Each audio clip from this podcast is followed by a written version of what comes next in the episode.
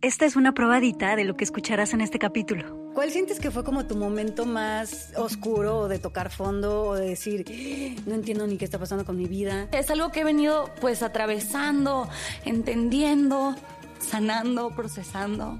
Lo puedo escribir como momentos de mucha oscuridad porque estuve muy triste. Una parte de mí se fue con él, ¿sabes? Que obviamente he tomado malas decisiones.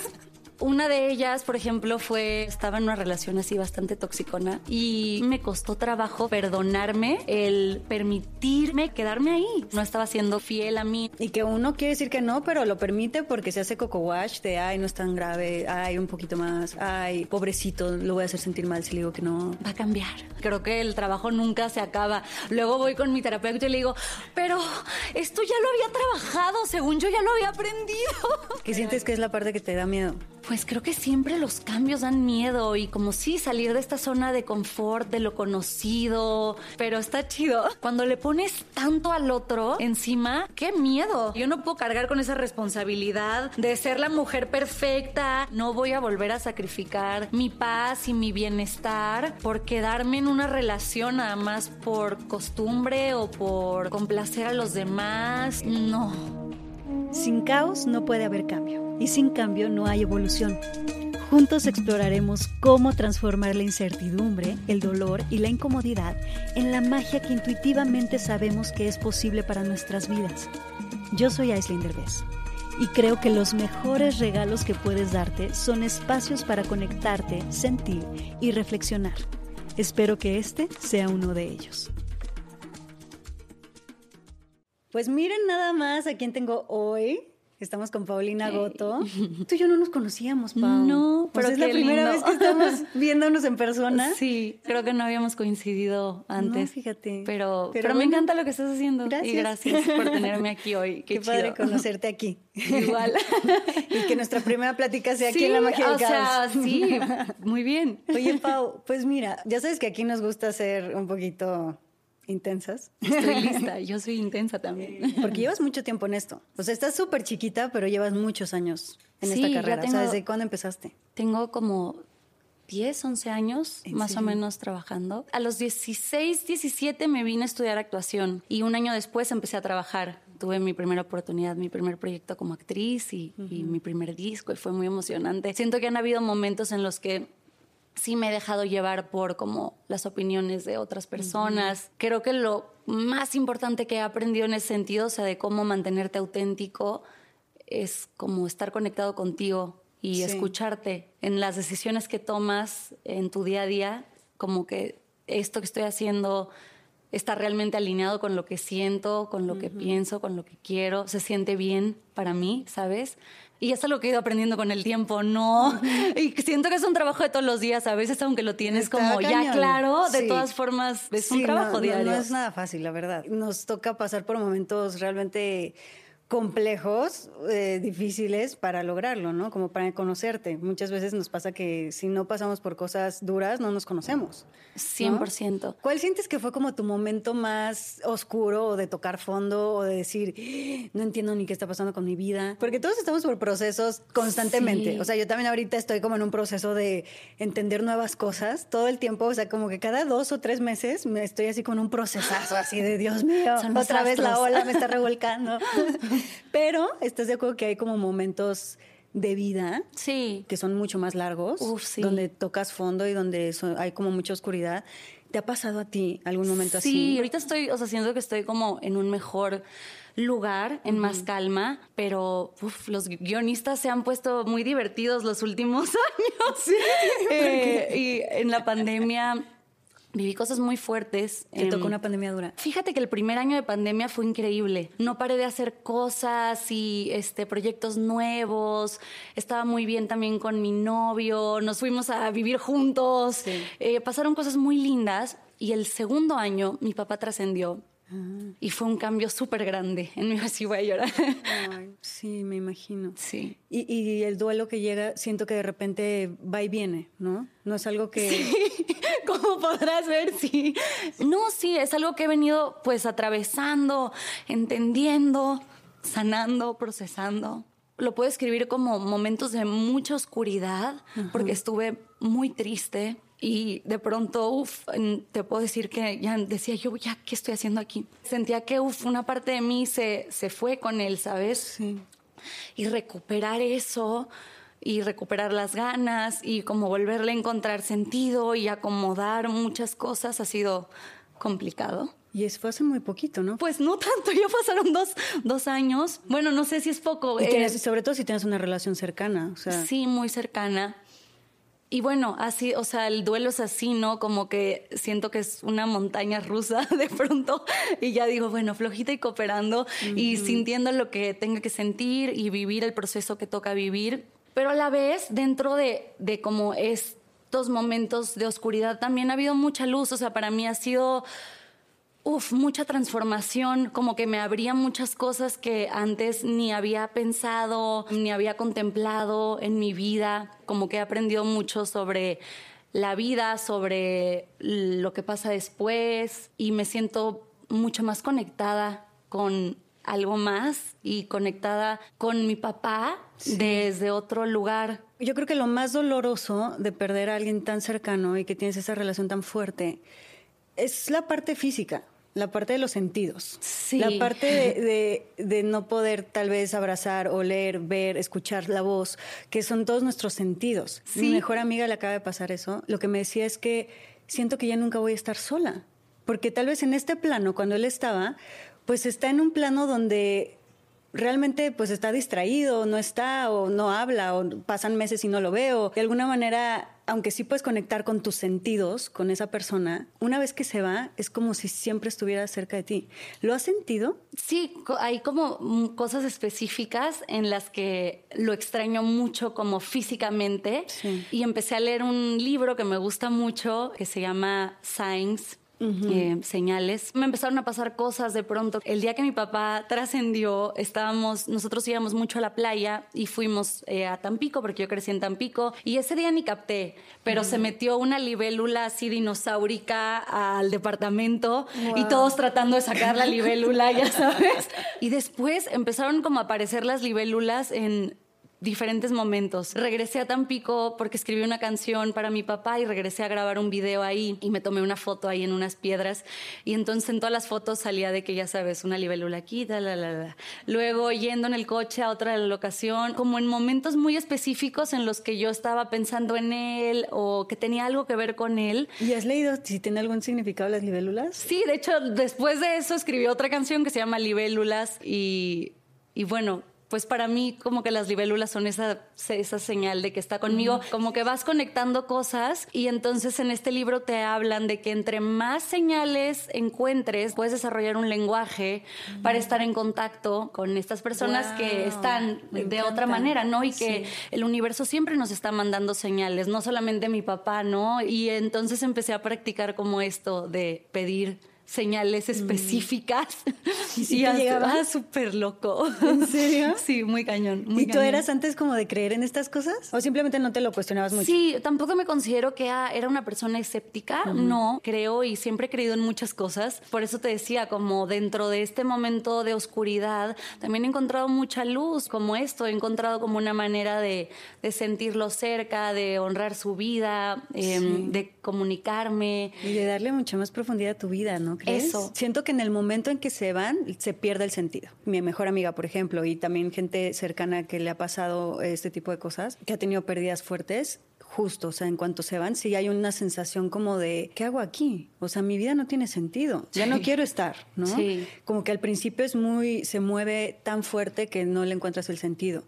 Y siento que la muerte en esta sociedad ha sido vista desde un lugar demasiado triste y no se ha visto el otro lado, porque siento que a la vez que es una pérdida y es algo sumamente doloroso, tiene otro lado que es un regalo enorme que viene con muchísima luz y con muchísima transformación para los que se quedan, de eso no se habla. 100% es a lo que me refiero, como que esto me hizo entender muchas cosas, valorar mucho más como el tiempo que estamos aquí, mi vida, mi familia, hacer las cosas que realmente quiero hacer, o sea, como que mi mindset cambió. Sí estoy mucho más consciente de güey, quiero hacer las cosas que realmente me hagan feliz. Me he cuestionado como más últimamente sobre mi propósito, sobre para qué estoy aquí y eso, como que entender que todo tiene su momento, que siempre estamos el tiempo que tenemos que estar aquí, que todos tenemos un propósito en el universo. Eh, y bueno, yo supongo, creo que mi papá cumplió el suyo y dejó tantas cosas bonitas eh, y tanto amor en mí, en mi familia y ha sido pues un todo un viaje y, y mucho aprendizaje en estos últimos años. Entonces, siempre los momentos como oscuros o difíciles también traen mucha luz y traen como mucha oportunidad para aprender y para crecer. Es como un portal rudísimo. Sí. O sea, como una prueba de esas cabronas de vida que es como de, a ver, cruza el portal, atraviésalo, vas a sentir que te mueres. Sí. Siento que lo estás atravesando como con esta fe de decir, es que sí creo en algo más, sí, sí, creo en ti, sí creo en que estás cerca y sí creo que me estás hablando y sí creo que podemos tener una nueva conversación y una nueva conexión y una nueva comunicación. Como que a mí a veces me parece un poquito absurdo el que únicamente creamos que lo que vemos y, percibimos con los sentidos es lo único que existe. Y precisamente si yo estuviera del otro lado, en el otro plano, sería como de, a ver, no me puedes ver, claramente no me vas a ver, porque tu cuerpo no está hecho para que me veas ni para que me percibas, pero quiero que creas y te voy a demostrar que puedes creer. Voy a hacer todo lo posible y todo lo que está en mis manos para que con tus limitaciones de tus solamente cinco sentidos puedas conectar conmigo. O sea, yo sí lo haría, ¿sabes? Sí, y entre más abierto estás, es más fácil como recibir esas señales. Y al principio eran como mucho más, siento, esporádicas y ahora siento a mi papá cerca todo el tiempo eh, o mucho más constante y eso está súper padre. Así que aquí andamos cruzando el portal con certeza y también con miedo. ¿Qué sientes que es la parte que te da miedo? Pues creo que siempre los cambios dan miedo y como sí, salir de esta zona de confort, de lo conocido, pero está chido. no, y también da miedo que nunca sabes en qué momento te vuelve a agarrar la ola del, duelo, ¿no? No existe el tiempo y el espacio en el duelo. Es unas olas que van y vienen. Y de repente un día piensas que ya superaste algo y que ya estás perfecta y que ya todo bien y de repente te agarra y es como de, ¡Ah! siento que acaba de pasar ayer y llega y te revuelca y te hace sentir cosas espantosas y ya se va. Y después es como de, ah, no, ya, todo bien, ya estoy tranquila otra vez. Eso. Por eso hay que dejarse como vivir y sentir. Y el problema es que si, si tratas de evitar, cuando la ola llegue, pasan dos cosas. O se pone peor o te vuelves incluso como de piedra, un poquito inmune. Y el problema es que cuando te quedas en el no quiero sentir dolor, tampoco puedes sentir felicidad. Sí, y siento que tarde que temprano, o sea, el guardarte las cosas y no sentir y no permitirte vivir lo que toca, te explota en la cara. O sea, si no sale por un lado, al rato te enfermas. O sea, sale por algún lado va a salir. ¿Y quiénes sientes que fueron como el más grande apoyo en estos momentos como de tanta oscuridad? Porque me imagino que también se siente mucha soledad, a pesar de que puedes estar acompañada. ¿Cuál fue tu ancla? ¿De qué te agarraste en esos momentos donde dices, mi vida, ¿en qué momento va a volver a tener sentido? ¿De dónde te agarras o de quiénes o de ¿Qué cosas? Mi familia, eso lo agradezco mucho. Mi mamá siempre ha sido como muy abierta, muy de hablar las cosas. Me acuerdo así, vamos en la carretera rumbo a ver a mi papá y todo. Y desde ahí se abrió la conversación, ¿sabes? Eso siempre creo que es bueno tener como un espacio donde te sientes seguro para poder hablar. Obviamente pedí ayuda, fui con una tanatóloga, llevo años yendo a terapia, entonces mi terapia ha sido increíble, mis amigos, mi pareja, el trabajo también, muy loco, porque luego, luego que sucedió esto, me hablaron para hacer una obra de teatro, para hacer Ghost, ah, que tenía siglos. Y yo te juro, ¿Qué coincidencia? No es que no es, coincidencia, o sea, de que no es, o sea, yo dije, neta, yo leía el texto y los ensayos y decía, o sea, yo estoy aquí para sanar y transformar esto que me está pasando. Todos es algo por lo que vamos a pasar o pasamos en la vida, ¿no? Que alguien que queremos mucho ya no esté en este plano y que lo extrañemos. Entonces para mí ese fue como una super oportunidad de, de transformar. ¿Y cómo fue esa experiencia? Fue increíble, fue hermosa, fue súper amorosa, lo disfruté muchísimo, muy sanador. Entonces eso creo que está muy padre como poder también llevar o, o, como usar estas cosas, estos retos y llevarlos como si tienes la oportunidad de hacerlo en tu trabajo, por ejemplo, no sé, en este podcast seguramente has tenido oportunidad de hablar de muchas cosas y es muy sanador hacerlo, ¿no? Y, y además que es algo que puedes compartir con los demás, entonces tiene como un propósito más poderoso. Sí, yo, yo ahorita, no sé, vengo de varios días donde mi hija está en crisis de sueño, entonces no duerme, llevo como tres, cuatro días durmiendo tres horas, ya sabes. sí, sí. Si yo no duermo me vuelvo loca y además estoy como pasando esto un, un proceso fuerte, así como de, de acomodar muchas cosas internas. Interrumpo este podcast para contarte algo increíble. ¿Ya conoces los cursos que tenemos en la magia del caos? Son una herramienta 100% práctica para ayudarte en tu proceso de crecimiento personal. Es como ir a terapia con los mejores terapeutas del mundo, pero además recibes beneficios únicos como un workbook digital, ejercicios de journaling, meditaciones, respiraciones, sesiones en vivo con el terapeuta y acceso a dinámicas exclusivas.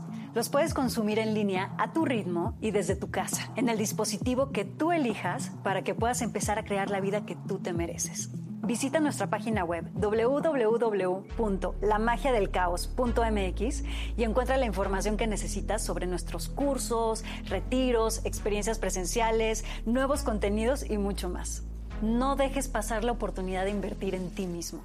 No te puedes perder todo lo que tenemos para ti. Y justo me pasa que cuando llego aquí, ayer por ejemplo grabamos cuatro episodios seguidos, y que yo pensaría que puta voy a acabar hecha mierda, muerta, no sé qué, es al revés. O sea, me llena tanto hacer esto y pensar cuánta gente puede reflexionar con lo que estamos platicando, que eso me hace sentir tan bien que me fui a dormir ayer, dormí otra vez tres horas, mi hija no me dejó dormir, no me está dando tiempo ni de hacer ejercicio, ni de comer bien, ni de, ni de dormir bien, como que dije, realmente me siento tan satisfecha y contenta con lo que estoy haciendo en mi trabajo y qué padre que podamos hacer esto en nuestra carrera, ¿no? Como combinar y, y poder como expresar lo que queremos expresar y y que eso salga, que es un poco catártico y a la vez toque a gente. Sí, la neta sí, somos afortunadas de poder hacer lo que hacemos. Hablando todavía como de estos momentos difíciles, ¿cuáles han sido como estos momentos donde dices, he tomado las peores decisiones? sí, obviamente he tomado malas decisiones.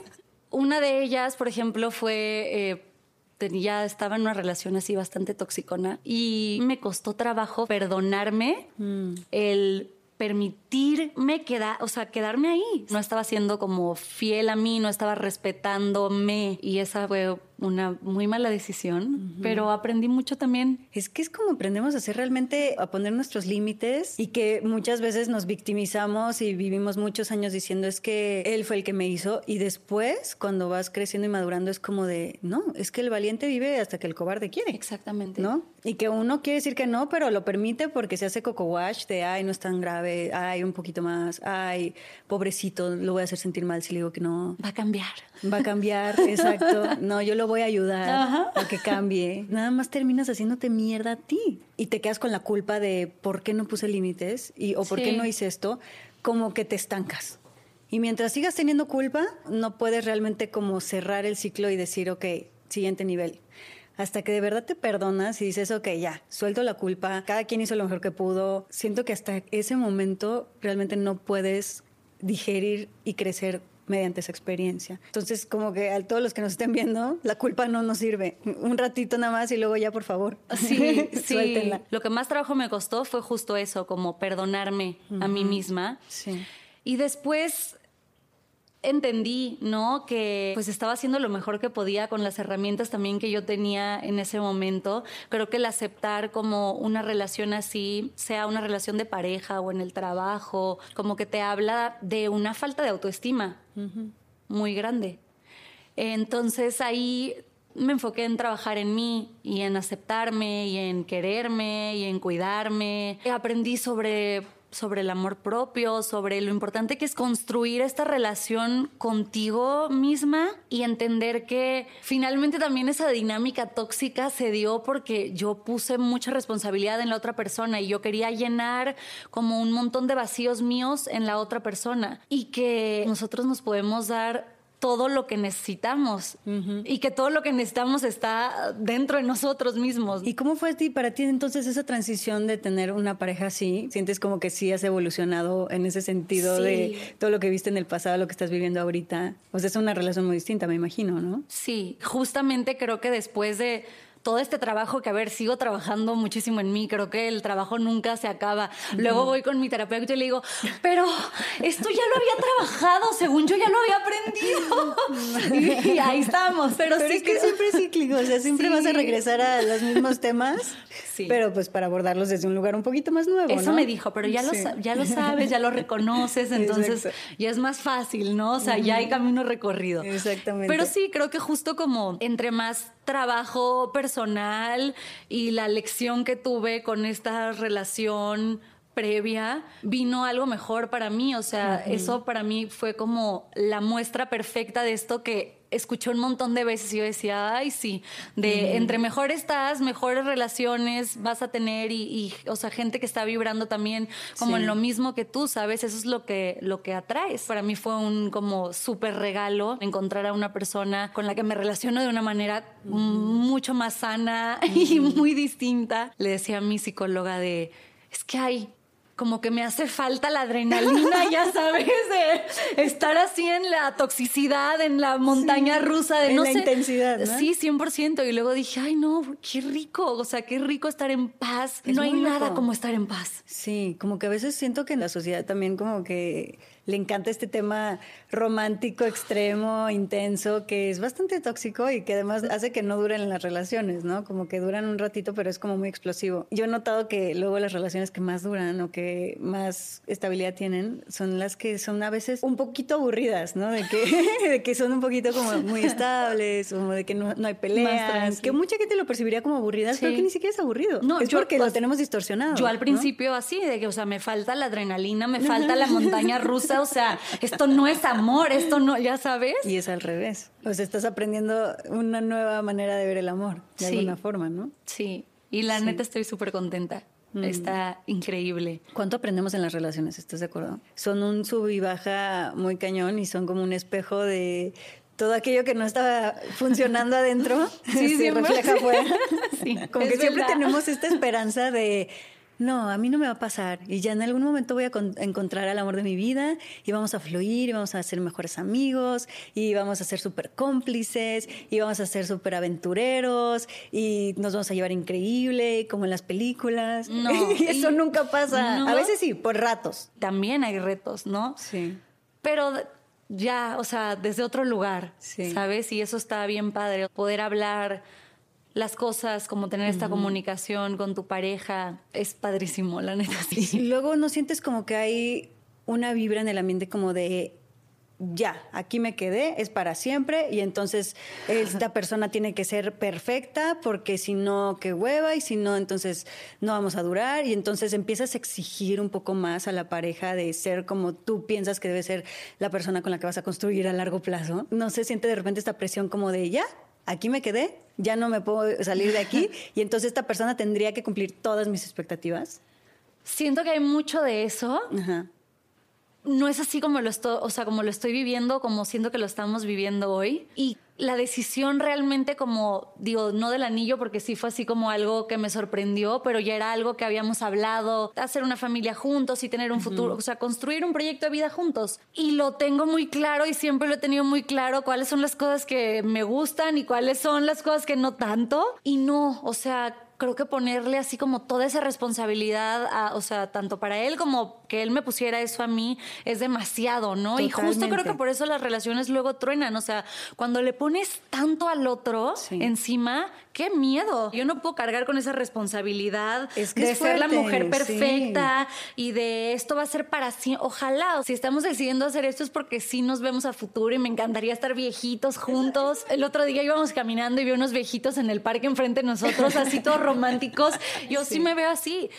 Pero si estoy feliz y si todo va bien, no voy a volver a sacrificar mi paz y mi bienestar por quedarme en una relación nada más por costumbre o por complacer a los demás. No. Que muchos prefieren llevarse mal con tal de no separarse. Pero también estás de acuerdo que hay que aguantar mucha vara, que va a haber procesos y va a haber momentos en donde dices, ah, ¿qué es esto? Pero que cuando pasan el bache y que cuando pasan el momento súper difícil, incómodo, crisis, se vuelven más fuertes. Hay de las dos cosas.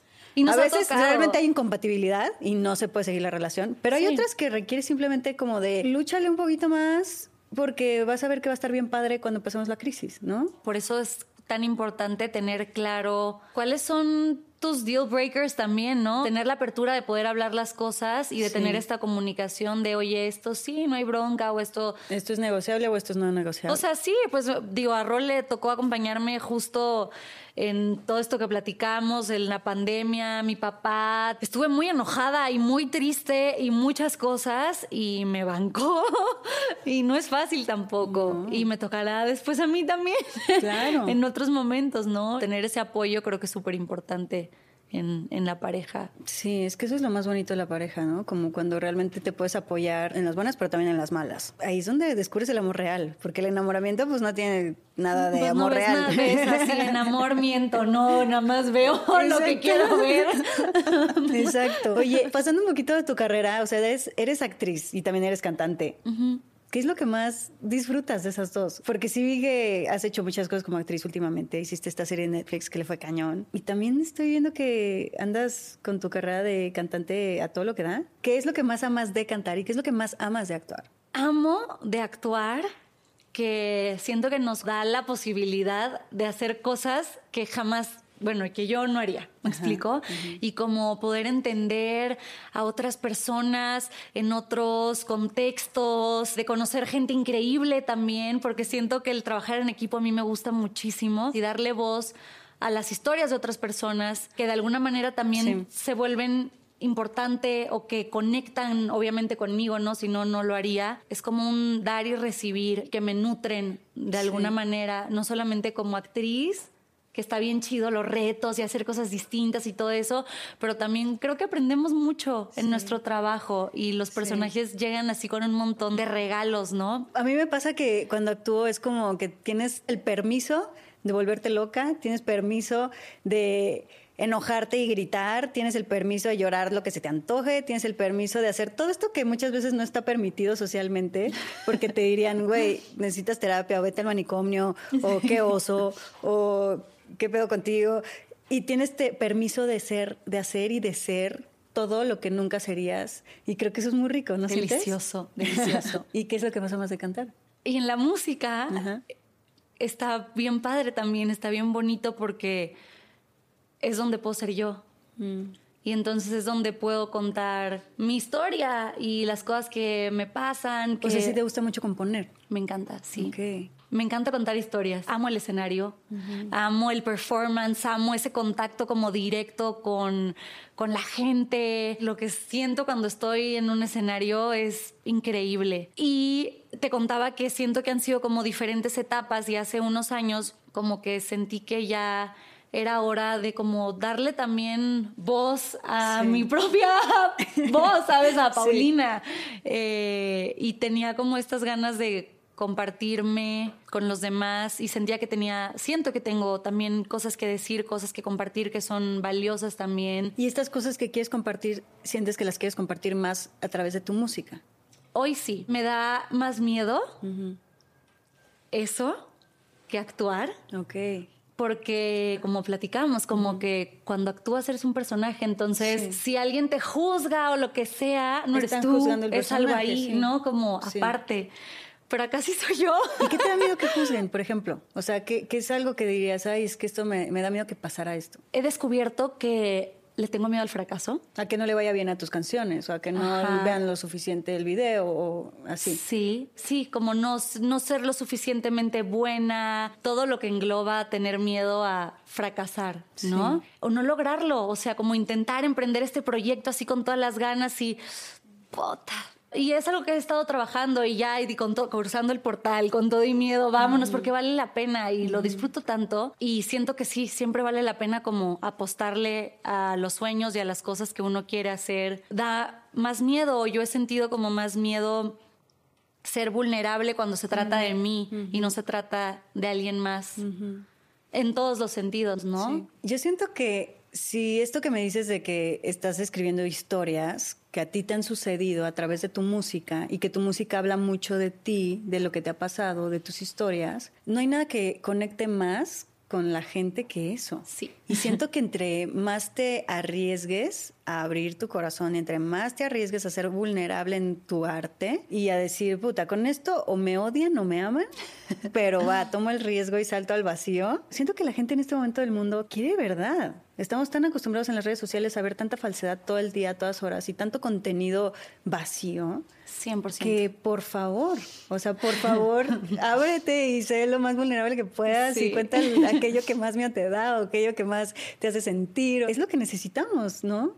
O sea, los que estamos afuera necesitamos artistas que estén cada vez más conectados con su arte, con su vulnerabilidad, con su intensidad, con su autenticidad, con su rareza, con su locura. Que, hay mucha gente allá afuera criticándolo por envidia, honestamente, porque los que critican es como de, precisamente lo criticas porque no te atreves. Sí. Porque no te atreves a hacerlo tú y porque te da envidia que otros ya lo están haciendo y, es, y tú sigues ahí en tu casa así como de, no me muevo, no, mejor critico. Hay que atreverse, ¿no crees? 100% y creo que, por eso digo, cruzando el portal con todo y miedo, porque algo que he descubierto y que he aprendido es que cuando más real soy, justo en estos momentos en los que platicábamos, ¿no? Llámese en Ghost o en mi música o en lo que sea, que compartes esta vulnerabilidad, es cuando más destacas realmente, porque es cuando más conectas, es cuando más brillas, es...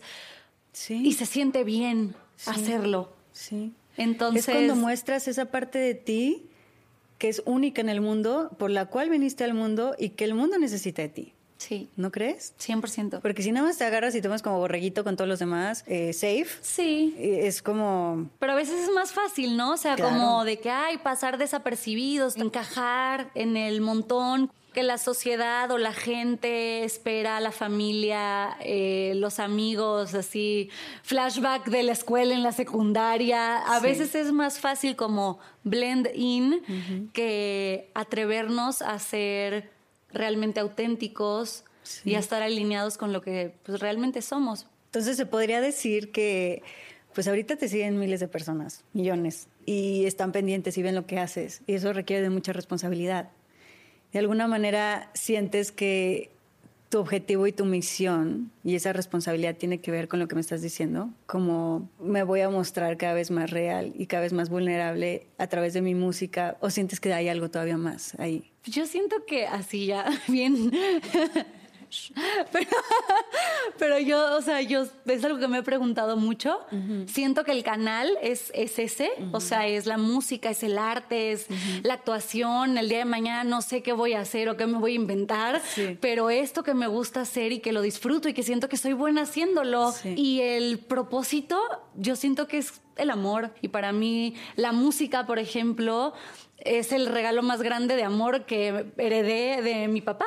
Wow. Em, y es algo que compartí con él y que me siento sí más expandida ahí. Pues muchas gracias, Pau. Gracias a ti. Me encantó que te abrieras y gracias por compartirnos esto tan profundo y doloroso y a la vez transformador que te acaba de pasar hace tan poquito. Y espero que sigas en esa comunicación hermosa y expansiva con tu papá, que ahí está, que está todo el tiempo contigo y que hace que nunca estés sola en realidad y que lo puedas sentir cada vez más. Y gracias por abrirte. Gracias a ti, gracias a ti. Qué padre, qué padre espacio, qué padre platicar contigo, conocerte a ti también. y qué chido. Que me encanta tu proyecto. Muchas gracias. Eh, y creo que también tiene que ver mucho con quién eres tú y eso me encanta. Hablando de, de, la autenticidad, creo que es un espacio que has abierto para un montón de personas para conectar desde una forma súper real, súper amorosa eh, y lo admiro mucho y agradezco mucho estar aquí contigo. Fíjate que como que intento ser lo más transparente posible en ese sentido, porque justo me da cuenta de lo mismo que decías tú, hay que atreverse y hay que sacar desde lo que realmente somos. Y para mí es simplemente la transparencia. Estamos tan acostumbrados a usar máscaras y a escondernos un poquito como detrás de cosas que seguramente yo también lo hago y a veces ni me doy cuenta, ¿no? Seguramente tener ahí mecanismos de defensa que luego están como puntos ciegos, pero por lo menos trato lo más posible de que en este espacio podamos ser lo más transparente posibles y lo más sin máscaras posibles y lo más reales posibles y, y eso me, me, encanta. Estoy como muy cansada de la falsedad y he crecido rodeada de tanta falsedad a lo largo de mi vida de el deber ser y el fingir que todo bien, que eso fíjate que me agotó. Sí. Y por eso fue como de, ya basta de falsedad. Quiero cosas reales. Qué chingón. Quiero Pues lo más estás haciendo increíble. gracias. Pues muchas gracias, Pau. Espero que hayas disfrutado este episodio. Además, en nuestra página web lamagiadelcaos.mx puedes encontrar información sobre nuestras próximas experiencias y retiros presenciales, así como material exclusivo solo para ti, que eres parte de nuestra comunidad. Síguenos en todas las redes sociales como La Magia del Caos. Gracias por darte este espacio con nosotros.